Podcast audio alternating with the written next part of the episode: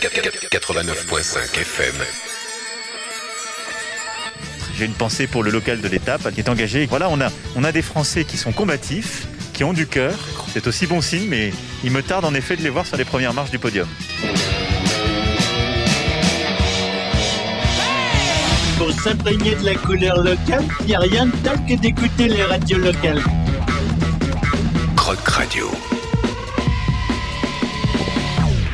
Bonjour à toutes et tous et bienvenue sur les 89.5 FM de Croc Radio dans le 20e épisode du local de l'étape saison 5. Nous sommes enfin de retour en direct jusqu'à 20h. L'émission est ensuite rediffusée jeudi à 8h et ensuite sur les plateformes de streaming. C'est le rendez-vous tant attendu de nos auditeurs maintenant sur Croc Radio, la chronique diététique de notre diététicienne et préparatrice mentale locale de retour avec les beaux jours.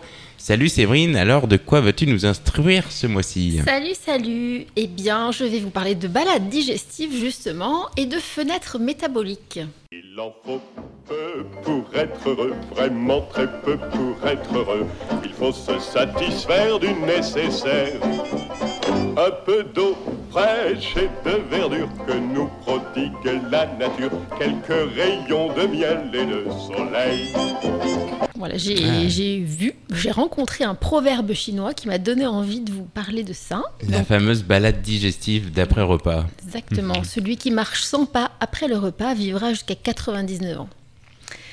Donc la promenade digestive est, comme son nom l'indique, une balade qui se fait après un repas. Environ 15 à 20 minutes après la fin du repas, c'est le temps que la digestion euh, commence, se met en route. Et donc vous pouvez choisir de faire cette marche après le repas du matin, celui du midi ou celui du soir, ou même les trois. trois. Si ça vous fait plaisir, il n'y a vraiment aucune limite. Donc c'est une marche d'intensité modérée, c'est-à-dire pas trop lente, pas trop rapide non plus. Il faut être capable de tenir une conversation sans être à bout de souffle. Et cette promenade dure entre 15 et 30 minutes. L'idée, c'est de bouger, de s'oxygéner au maximum et de profiter des bénéfices de la marche pour soutenir la digestion sans l'entraver. C'est pour ça qu'il ne faut pas aller trop vite, tout en soignant la silhouette. Donc pour être réellement efficace, ça ne doit pas durer donc trop longtemps, un maximum 30 minutes. Un effort trop soutenu risquerait de brusquer le système digestif puisque quand on fait un effort, le volume sanguin va dans les muscles. Et là, on est en pleine période de digestion, donc l'idée, c'est quand même que le sang euh, reste, euh, la circulation sanguine reste active au niveau du système digestif. Donc éventuellement, c'est une marche qui peut débuter après une petite pause, donc euh, de 15-20 minutes idéalement, pour laisser le temps à l'organisme de vraiment commencer la digestion et, et voilà le mouvement de la circulation. Au contraire, après un repas, s'allonger ou rester assis n'est pas vraiment recommandé parce que ces deux positions ne facilitent pas la digestion. Quand on est assis, l'estomac est légèrement comprimé, surtout quand on ne se tient pas tout à fait correctement. Quant à la position allongée, euh, elle ne favorise pas la descente des aliments vers les intestins et augmente le risque de remontée acide. Donc si vous êtes sujet à un reflux, il vaut mieux rester euh, plutôt en position debout. Mais par contre, ne pas manger debout. Euh, il faut manger dans un endroit calme et détendu. Non mais alors, debout pourquoi pas, mais c'est Ouais. juste euh, voilà, c'est la posture en fait qui compte. Il mangeait debout, Oui. c'est peut-être un détail pour vous, mais C'est pour ça, moi, ça pour veut lui, dire pour lui ça veut dire Non, mais on peut manger debout dans un endroit calme. Tout à fait. Ça n'a pas d'incidence sur la digestion, je veux dire. Pas du tout. Et à la limite, j'ai envie de dire, c'est peut-être une solution pour les gens qui restent assis toute la journée d'avoir des manches debout Mhm. pour être euh, Ouais, dans voilà. une posture un peu différente, euh, de solliciter un peu ses muscles pour être euh, voilà, debout. Donc la position debout justement et en mouvement, ça stimule le travail de l'appareil digestif. Donc le principe de cette marche, c'est aussi de faire baisser le taux de sucre dans le sang, donc suite à la prise alimentaire. Des chercheurs et des médecins américains de l'université George Washington ont récemment publié dans le journal Diabetes Care une étude très intéressante qui montre que si après un repas on marche d'une manière euh, soutenue, donc comme je vous l'ai dit, pouvoir tenir une conversation sans être trop essoufflé, pendant au moins un quart d'heure, le taux de sucre dans le sang, la glycémie donc, se met à baisser. Et ces bénéfices, les bénéfices de cette baisse ne durent pas moins de 24 heures. Donc c'est une étude Ah qui oui. montre quand même euh, des choses intéressantes pour les patients diabétiques. Euh, le bénéfice de cette marche serait d'autant plus probant euh, si elle est réalisée après le repas du soir, et donc là surtout dans des populations diabétiques. En effet, après un repas, le taux de glycémie, donc le taux de sucre dans le sang, augmente naturellement. Et pour limiter cette augmentation, le pancréas sécrète de l'insuline pour rester dans des normes qui sont favorables à l'entretien de l'organisme. Cette hormone permet aux cellules de recevoir l'énergie nécessaire sous la forme de sucre et de graisse pour faire leur travail.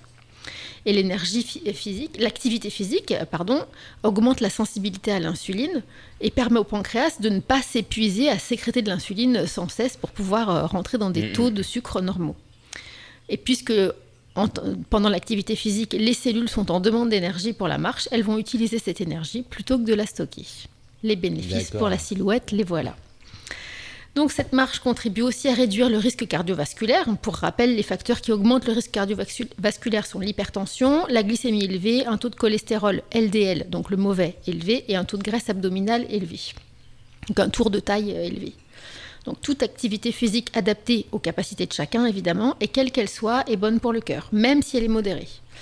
Donc la marche digestive, si elle est pratiquée tous les jours, et encore mieux si c'est plusieurs fois par jour, aide à réduire la pression artérielle, à favoriser la, la circulation sanguine et l'élévation du taux du bon cholestérol, qui, je le rappelle, contribue à la fabrication de vitamine D, et contribue donc à réduire la graisse, le tour de taille abdominale. Et tout ça pour un, un, cercle vertueux, cœur en bonne santé, mais évidemment.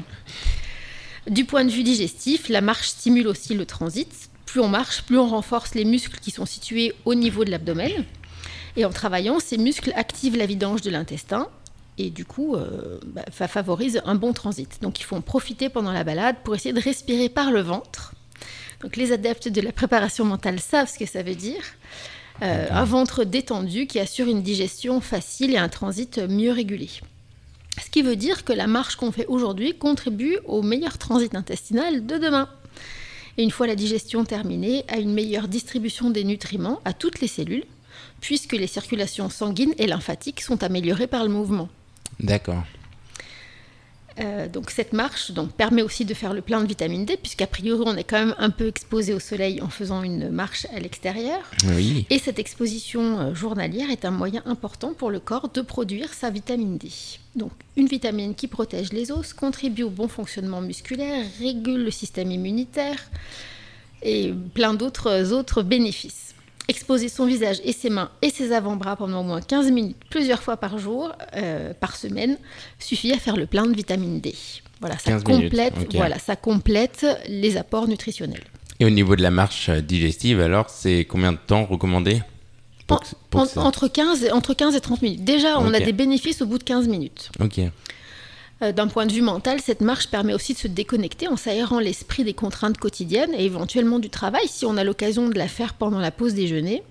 Ça permet, voilà, le mouvement permet d'atténuer les angoisses, de se libérer du stress qu'on peut ressentir d'une manière consciente ou non. Euh, ce stress qui est responsable en partie d'une digestion euh, plus compliquée ou parfois même douloureuse. Puisque le stress provoque une libération d'adrénaline dans le corps, et c'est un système d'urgence qui est reconnu pour inhiber les activités du tube digestif et donc de ralentir mmh. la digestion.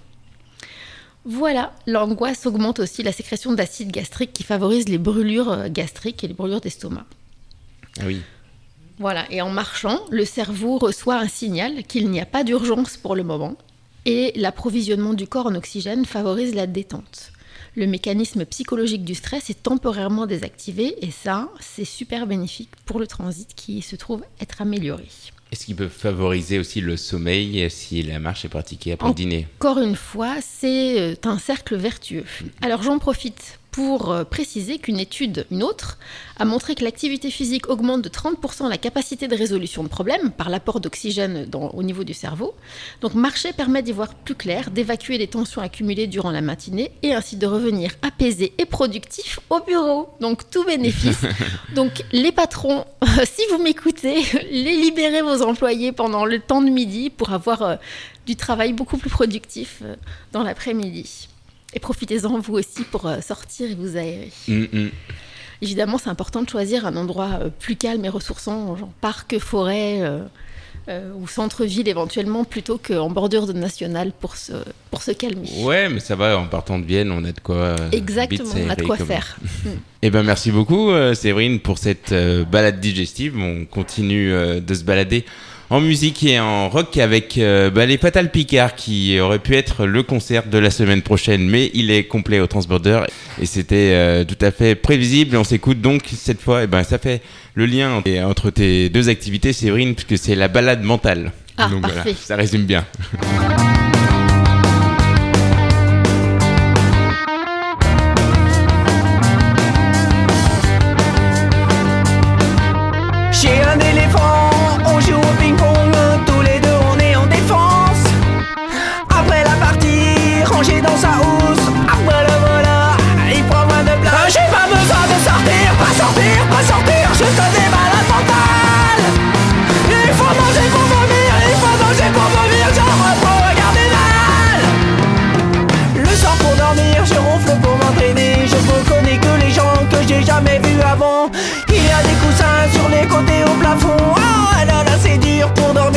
dormir comme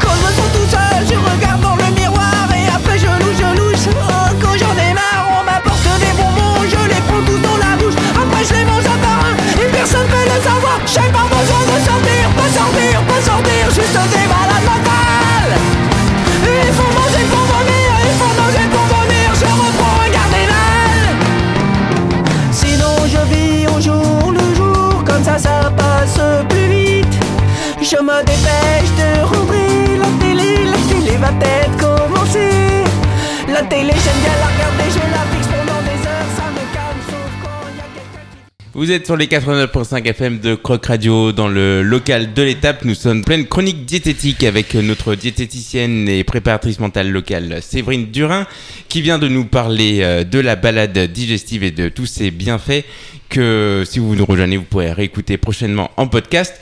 Et euh, pour ceux qui euh, ont l'idée de faire du sport ou de marcher avant de déjeuner, eh bien, euh, Séverine va vous expliquer le, sujet de, le deuxième sujet de cette chronique. Voilà, je vais vous parler de fenêtres métaboliques. Est-ce que vous savez ce que c'est? Oui, il me semble que c'est euh, ce- un petit laps de temps euh, qui nous est euh, réservé euh, après avoir fait du sport où il est très important de bien s'alimenter pour une bonne récupération. Eh bien voilà, c'était la chronique diététique par Benjamin. On le remercie. Après, qu'est-ce qu'on mange quoi pendant combien de temps? Ça, c'est la réponse qu'on attend. Alors la fenêtre métabolique effectivement représente un intervalle de temps à la suite d'un effort physique pendant, le corps, pendant lequel le corps absorbe des, nutriments, des nutriments qui lui sont distribués par le sang, donc par la digestion. Euh, et à ce moment-là, il le fait beaucoup plus facilement que le reste du temps. En fait, c'est un mécanisme naturel qui permet de faciliter la récupération et l'anabolisme. Alors l'anabolisme, ça veut dire la reconstruction musculaire qui se passe suite à un effort. Parce que pendant qu'on fait un effort, il y a une destruction de la fibre musculaire. Donc savoir profiter de ce moment, de cette fenêtre, c'est vraiment essentiel pour mieux récupérer. Pour les sportifs, ça veut dire que une bonne récupération, ça permet d'augmenter le nombre et l'intensité des entraînements et donc de progresser davantage. Et puis pour tous, finalement pas que pour les sportifs, c'est une pratique qui permet de lutter contre le catabolisme. Donc c'est l'inverse de l'anabolisme, c'est-à-dire c'est la diminution naturelle du tissu musculaire et c'est quelque chose qui se produit d'une manière physiologique euh, en prenant de l'âge. Donc il faut quand même savoir que cette fenêtre métabolique ne s'ouvre qu'à certaines conditions. Elle se mérite un peu. Euh, elle se Le fameux euh, après l'effort, le réconfort. c'est un peu ça, oui. Elle se produit après un, enter- un- un entraînement à une certaine intensité, une intensité assez élevée et soutenue. Alors, comment mesurer l'intensité de l'effort? Alors ça, je vous en parlerai pendant une prochaine chronique. On fera ça avec des échelles, une échelle de Borg, par exemple. Mais euh, pour l'instant, revenons à notre fenêtre métabolique. Je vous explique le mécanisme. Pendant l'effort, les muscles puisent dans les réserves corporelles pour continuer à- fournir leur effort, c'est-à-dire qu'ils se nourrissent de sucre et de graisse et de leurs propres réserves, donc les réserves de glycogène. Le glycogène, c'est comme ça qu'on appelle la réserve d'énergie euh, sous forme de sucre qui est stockée au niveau du foie et au niveau des muscles.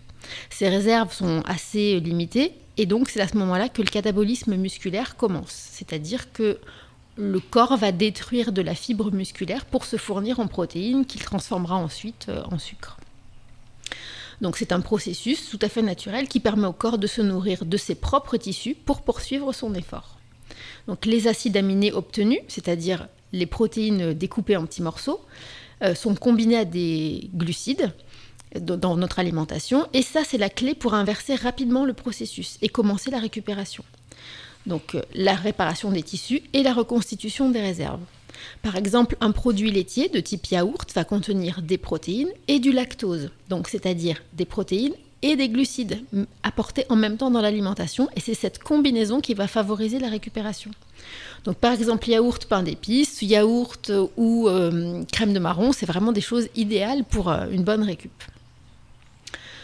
Donc la fenêtre métabolique correspond au moment où le corps est le plus en demande de reconstitution de ses stocks et tissus, le plus réceptif à notre alimentation. Il va assimiler beaucoup plus facilement les divers nutriments qu'on va lui apporter au repas. Donc toutes les cellules sont grandes ouvertes, comme les moineaux dans leur nid qui attendent le retour de leur maman pour avoir leur ver de terre et obtenir les- euh, de l'énergie. Donc c'est la raison pour laquelle la qualité de cette ration de récupération ou du repas suivant est, est si importante. La qualité alimentaire est si importante. Au contraire, plus on attend pour se réalimenter, plus on favorise cet état catabolique. Donc le corps continue à détruire sa propre, ses propres tissus pour continuer à se fournir en énergie. Même si la- l'activité est arrêtée, hein, c'est pour le Mm. fonctionnement euh, général du, du corps. Donc il faut s'assurer d'avoir une bonne collation en termes de qualité juste après l'effort ou bien d'avoir un repas tout prêt euh, qui vous attend pour ne pas trop tarder. Donc cette fenêtre est ouverte entre 1 heure et 4 heures environ après l'effort. Là, les scientifiques ne sont pas vraiment d'accord. D'accord, je pensais que c'était beaucoup plus court que ça. Voilà, aujourd'hui, c'est, on se dispute entre 1 heure et 4 heures. Par contre, tout le monde est d'accord pour dire qu'il y a un pic 30 minutes après l'arrêt de l'exercice. Ça, ça met tout le monde d'accord. Donc c'est D'accord, ok. On va dire la règle des 30, 30 minutes après. Exactement, c'est ça. Donc faut pas non plus manger tout de suite après, faut attendre, vaut mieux attendre 30 minutes. Bah, disons que quand tu réfléchis bien, ça te laisse le temps d'arriver Ouais, chez toi, ça. de quitter tes clair. chaussures et de t'installer pour Ouais, manger. hein. Finalement, ça, passe ça. très très vite, ces 30 Mm, minutes. Ouais. Donc, à la prochaine rentrée de- d'entraînement, tu penseras à ta fenêtre métabolique et Ya- euh, bah ouais. Yaourt banane, ça marche aussi. ça marche aussi. Des fibres avec l'ose. Mais euh, merci beaucoup Séverine. Merci à vous. Alors je rappelle, euh, j'en profite, on en profite, on est, on est là aussi pour faire un petit peu de promo. Je rappelle à nos auditeurs que tu publies régulièrement plein de bons conseils sur ta page Facebook. Mhm. Et pour aller un petit peu plus loin dans, dans l'échange avec toi, tu as créé un groupe Facebook. Est-ce que tu peux nous parler de, de ce groupe et, et un peu la, la genèse de tout ça? Alors, c'est un groupe qui s'appelle Diète éthique. Mhm. Euh, alors pourquoi j'ai fait ça? Parce que euh, d'abord, c'est euh, c'est ma lutte personnelle contre les régimes restrictifs. Donc dans ce, groupe, j'essaye de parler de ce que c'est que vraiment la diététique, c'est-à-dire apprendre à, à connaître les aliments, apprendre à connaître les besoins de son corps, apprendre à les respecter, euh, apprendre que l'alimentation, c'est bien sûr couvrir des besoins nutritionnels, mais c'est aussi euh, l'alimentation a d'autres fonctions qui sont affectives, qui sont sociales, et que quand on fait un régime, au sens où tout le monde l'entend, on coupe ces, ces fonctions. D'abord, l'alimentation devient déséquilibrée parce qu'on se prive d'une partie des aliments, et donc que ce déséquilibre entraîne des problèmes de régulation du poids, donc finalement ça ne fait que contribuer à la prise de poids, que euh, ça ne répond pas à nos besoins émotionnels, alors que l'alimentation est aussi là pour ça et que euh, du coup quand on fait un régime on se coupe aussi du, du social et, et j'irais même dire pire que ça c'est que souvent euh, un parent qui se met au régime donc, ne mange plus la même chose parfois hein, dans certaines familles que le reste de sa famille et donc montre à ses enfants un modèle euh, alimentaire qui euh, n'est pas naturel. Donc plus on fait un régime et plus on s'éloigne de la naturalité de manger. Et moins on sait quand on a faim, on n'a plus de sensation de rassasiement et de satiété, alors que c'est quand même la base de, de la vie humaine, de répondre à des sensations qui sont physiques. Donc c'est ça que j'essaye de transmettre euh, dans ce groupe et voilà, je partage des fois des choses qui sont un peu légères sur les régimes, je me moque un peu, Enfin, là, je- Il y a un peu d'humour aussi. Et ça, ça fait bien. voilà, un peu, un peu de quelques de second degré. Exactement, une bonne recette. Et ben on partagera ça bien sûr sur euh, la page Facebook du local de l'étape puisque bien sûr tout le monde peut euh, adhérer à ce groupe. Oui, tout à fait. Voilà. Merci beaucoup.